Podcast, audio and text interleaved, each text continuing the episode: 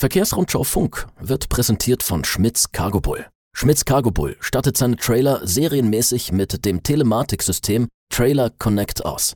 Die Transportdaten aus der Telematik können Spediteure im Data Management Center sicher und kontrolliert mit Dritten teilen.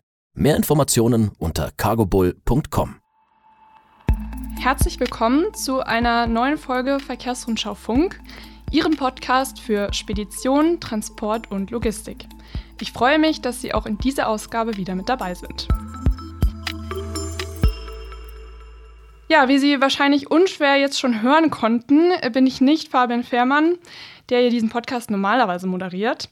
Mein Name ist Stefanie Noll. Ich bin auch Redakteurin bei der Verkehrsrundschau und werde den Fabian diese und die kommenden Folgen vertreten. Ja, ansonsten ändert sich nichts am Konzept unseres Podcasts. Auch heute haben wir wieder ein spannendes Thema vorbereitet. Und mit wir meine ich in diesem Fall vor allem den Michael Korders, stellvertretenden Chefredakteur der Verkehrsrundschau. Herzlich willkommen, Michael. Ja, hallo, liebe Zuhörer. Ja, heute reden wir mal wieder über etwas, über das wir schon häufiger hier im Podcast gesprochen haben. Auch weil es eine Art ja, Dauerbrenner, denke ich, kann man sagen, in der Transport- und Logistikbranche ist, der Mangel an Berufskraftfahrern. Und anders ist dieses Mal die aktuelle Frage des Quartals der Verkehrsrundschau. Kurz zur Erklärung. Jedes Quartal befragen wir Unternehmen zu aktuellen Themen aus der Logistikbranche. Und in diesem Quartal haben wir Fach- und Führungskräfte von 76 Logistikdienstleistern und 29 Verladern danach befragt, wie stark sie vom Fahrermangel betroffen sind. Kurz zur Einordnung noch. In Deutschland fehlen laut dem Bundesverband Güterkraftverkehr, Logistik und Entsorgung derzeit rund 80.000 Lkw-Fahrer. Ja, Michael, Du hast die Zahlen der Befragung ausgewertet. Wie stark sind denn die Dienstleister und Verlader aktuell vom Fahrermangel betroffen? Ja, die Betroffenheit, die ist natürlich sehr groß. Das ist ja auch kein äh, neues Thema äh, für die Akteure im Markt. Die kennen das schon länger. Äh, einerseits, wie gesagt, ist die Betroffenheit sehr groß, aber das heißt auch nicht, dass äh, äh, ja, alle Unternehmen vom Fahrermangel betroffen sind. Da gibt es durchaus auch einige, ähm, ja, die äh, nicht so stark davon betroffen sind oder auch gar nicht. Aber wir haben dazu Zahlen auch erhoben und da ist also auch die eindeutige Einschätzung, äh, dass ja äh, doch viele, viele, die Mehrheit der Unternehmen über Fahrermangel klagen äh, und da große Nachholbedarf auch sehen und ja vor allen Dingen was die Zukunft auch angeht, da ganz große Probleme auf sich zukommen sehen. Mhm. Gibt es denn Betriebe, die sich da einfacher und andere, die sich schwerer tun, ihre freien Fahrerstellen zu besetzen? Oder ist es ein Problem, das überall gleich stark ausgeprägt ist? Ne, da gibt es schon auch Unterschiede, obwohl wir das jetzt en Detail nicht abgefragt haben. Aber das ist, denke ich mir, ja auch äh, äh, ja, nachvollziehbar, wenn man sich zum Beispiel anschaut, Nah- und Fernverkehr. Weil hm, der Fernverkehr tut sich deutlich schwerer, natürlich Fahrer zu finden, weil die Fahrer da äh, ja, tagelang unterwegs sind, mehrere Wochen zum Teil halt am Wochenende unterwegs. Und viele Leute wollen gerne zu Hause bleiben, das Wochenende zu Hause verbringen oder auch sogar in der Woche natürlich abends zu Hause sein. Und da tut sich der Fernverkehr einfach deutlich schwerer als der Nahverkehr. Also das, das muss man wirklich äh, sicherlich so sagen. Äh, auch die Frage ist, ob es nicht im Werkverkehr ein bisschen einfacher ist, weil da die Bezahlung häufig äh, besser ist als äh, im gewerblichen Verkehr. Äh, und dann muss man auch nochmal berücksichtigen, da gibt es natürlich auch in Deutschland ganz, ganz große Unterschiede, was die jeweiligen Regionen sind. Äh, da gibt es strukturschwache Regionen, wo die Arbeitslosigkeit höher ist und dort ist es natürlich auch einfacher, dann vielleicht Fahrer zu finden finden, zu rekrutieren, zu überreden, den Führerschein zu machen, äh, als in Regionen, wo äh, es ohnehin kaum Arbeitslosigkeit gibt und auch entsprechend das Potenzial an sich schon an Arbeitskräfte sehr, sehr begrenzt ist und ein hoher Fachkräftebedarf besteht. Mhm. Ja, jetzt haben wir ja über den Status quo gesprochen. Mit welcher Entwicklung rechnen denn die Unternehmen, die befragt wurden, in der Zukunft?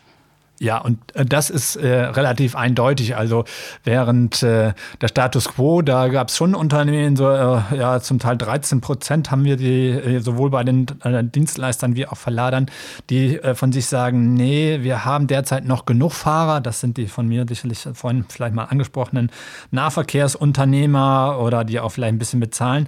Aber wenn man dann fragt, ja, wie geht's denn weiter? Da sagen nahezu alle Unternehmen, dass der Fahrermangel auf sie zukommen wird und dass sie damit rechnen, äh, davon betroffen zu sein.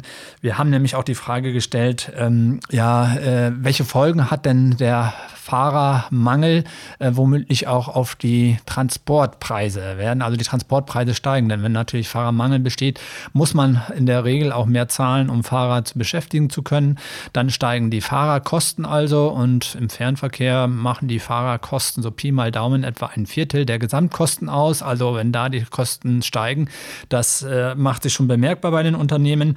Ja, und wenn die Kosten dort steigen, dann müssen die auch äh, weitergegeben werden, sofern man das nicht selber tragen kann oder möchte und dann äh, steigen womöglich die Preise. Und genau diese Frage haben wir den Unternehmen gestellt und da waren über 80 Prozent der Auffassung, dass dieser Fahrermangel dazu führen wird, dass die Preise äh, steigen. Äh, oder na, 90 Prozent ist das äh, sogar die Zahl. Dann muss man noch von abziehen, dass auch einige äh, sich dazu nicht geäußert haben. Also es waren fast alle. Ähm, die Dienstleister rechnen so ein bisschen mit höheren Preissteigerungen, zum Teil über 5 Prozent äh, bei den, die das ausmacht gemacht bei den Transportpreisen. Äh, die Verlader sind da ein bisschen zurückhaltender. Die meisten sagen so zwischen 3 und 5 Prozent. Das ist aber ganz normal, weil die Verlader natürlich nicht so gerne mehr zahlen wollen und dass sie dann einen, einen niedrigeren Wert äh, ansetzen. Das ist ganz normal. Also von daher äh, äh ist A damit zu rechnen, dass der Fahrermangel weiter steigen wird und B, dass sich das auch auf die Transportkosten und damit die Transportpreise auswirken wird. Mhm.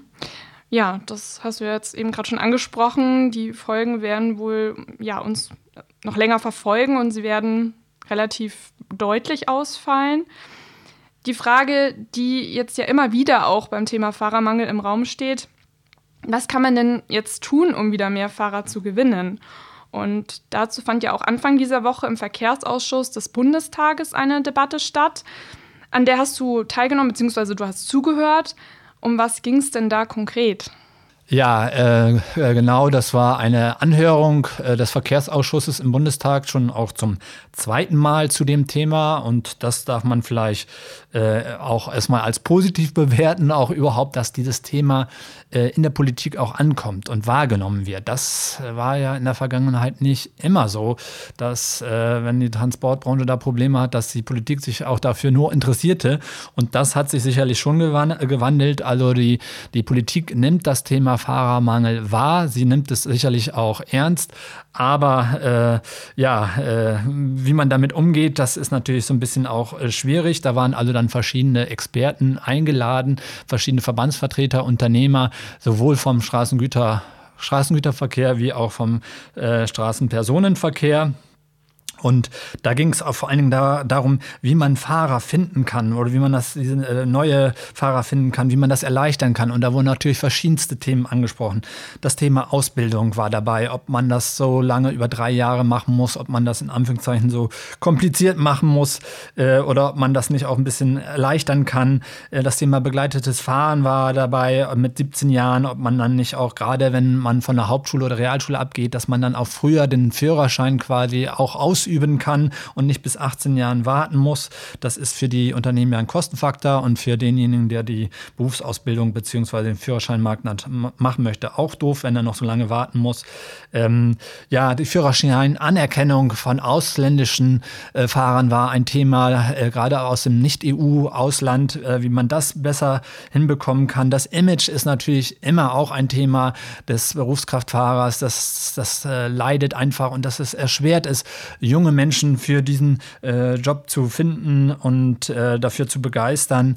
Äh, aber das ist natürlich auch schwer, wenn die Menschen, äh, wenn die jungen Leute früh oder auch immer abends zu Hause sein wollen, dann Fernfahrer zu sein, das, das beißt sich natürlich. Ja, so waren da verschiedenste äh, Aspekte sind angesprochen worden. Auch das Thema ausländische Fahrer, wobei da auch gesagt wurde, worden ist, dass da sollte man sich auch nicht zu große Hoffnungen machen. Das hatte Herr Huster vom Deutschen Speditions- und Logistikverband Verband nochmal gesagt. Ähm, äh, und zwar auch allein deshalb schon, weil auch im Ausland ganz viele Fahrer gesucht werden. Das äh, ist Deutschland ja nicht alleine da, äh, im westeuropäischen Ausland sowieso, aber auch in Osteuropa fehlen Tausende von Fahrer. Und dann ist es natürlich schwierig, da überhaupt auch aus Osteuropa Fahrer zu rekrutieren. Mhm. Okay, also ja, klingt danach, es wurde ganz viel diskutiert, über verschiedene Ansätze gesprochen. Ich glaube, von den meisten hat man auch schon mal gehört, weil, wie wir ja schon anfangs auch gesagt haben, das Thema ist ja nicht kein neues Thema. Ist man denn jetzt dann auch der Lösung, einer möglichen Lösung des Problems, das zweifellos komplex ist, einen Schritt näher gekommen? Oder anders gefragt, was müsste denn jetzt seiner Meinung nach konkret passieren? Ja, das muss ich gestehen, das fand ich an dieser, äh, an dieser Ausschusssitzung so ein bisschen enttäuschend. Ich habe auch die erste Sitzung äh, äh, mitgehört äh, und jetzt die zweite und äh, es wurden einfach noch viele Probleme geschildert, wie schon bei der ersten Sitzung. Ja, und das war es mehr oder minder. Und ich glaube, die Probleme, die sind zumindest in der Branche bekannt, die liegen schon seit äh, Jahren, wollte ich fast sagen, auf dem Tisch. und jetzt muss einfach mal gehandelt werden. und natürlich ist das kein, kein einfach zu lösendes Problem. Ich glaube, das äh, ist vorhin auch schon deutlich geworden und das haben auch die Akteure gesagt. Äh, der Ausschussvorsitzende, äh, der Herr Schiefner von der SPD, der hat dann auch gesagt, ja, wo ist denn der große Knaller? Äh, und das hat er äh, auch absichtlich provokant so gesagt, weil alle anderen haben dann gesagt, ja, den gibt es nicht. Es gibt nicht die eine große Lösung, mit der man dieses Problem äh, wird lösen können, sondern es sind so viele, viele einzelne kleine Steinchen, die man zusammensetzen muss, ein Puzzleteilchen, wenn man so will, ein Puzzleteil. Und da muss muss man an verschiedenen Dingen arbeiten, äh, damit äh, man tatsächlich diesen Fahrermangel zumindest eindämmen kann, äh, beseitigen können, glaube ich. Das wird, äh, das wäre fast utopisch. Und da fehlt es mir aber auch an Engagement, an Initiativen, dass man jetzt mal tatsächlich sagt, okay, wir schauen uns das zum Beispiel an, die und die Maßnahme könnte die und die Wirkung äh, haben auf dem Markt und könnte uns so weiter, weiterhelfen, dass man so eine Analyse vielleicht mal anfertigen lässt oder dass man sich auch zusammenkommt, äh, die verschiedenen verschiedensten Akteure, sowohl die Arbeitgeber wie auch Arbeitnehmervertretung, die Verbände, die Politik und sagt, äh, über die Maßnahmen diskutiert und dann meinetwegen gibt es zwar schon genügend Masterpläne, aber einen Plan trotzdem entwirft und sagt, die und die Maßnahme setzen wir jetzt um bis da und da und dann schauen wir mal, was daraus geworden ist. Aber einfach nur über das Problem sich nochmal auszutauschen, wie das jetzt in diesen zwei Sitzungen der Fall gewesen ist. Ich glaube, das ist mittlerweile genug gemacht worden. Jetzt muss äh, gehandelt werden und nicht mehr so viel darüber gesprochen werden. Das, glaube ich, wäre jetzt der richtige Weg, den man einschlagen muss. Ja, das ist doch ein schönes Schlusswort. Äh, genug geredet, jetzt geht's ans Handeln.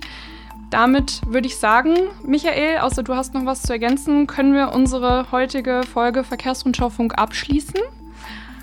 Und ja, bedanken uns bei allen Zuhörern. Ähm, noch eine kleine Anmerkung von mir. Wenn Sie zu dem Thema Fahrermangel über das wir ja auch schon häufiger eben gesprochen haben, noch mehr Informationen bekommen möchten, dann können Sie auch gerne mal in alte Folgen von uns reinhören. Und zwar gibt es einmal eine Folge vom 14. Oktober 2021 oder auch vom 5. August 2021. Da haben wir das auch thematisiert. Ja, viel Spaß beim Anhören und wir hören uns dann beim nächsten Mal wieder.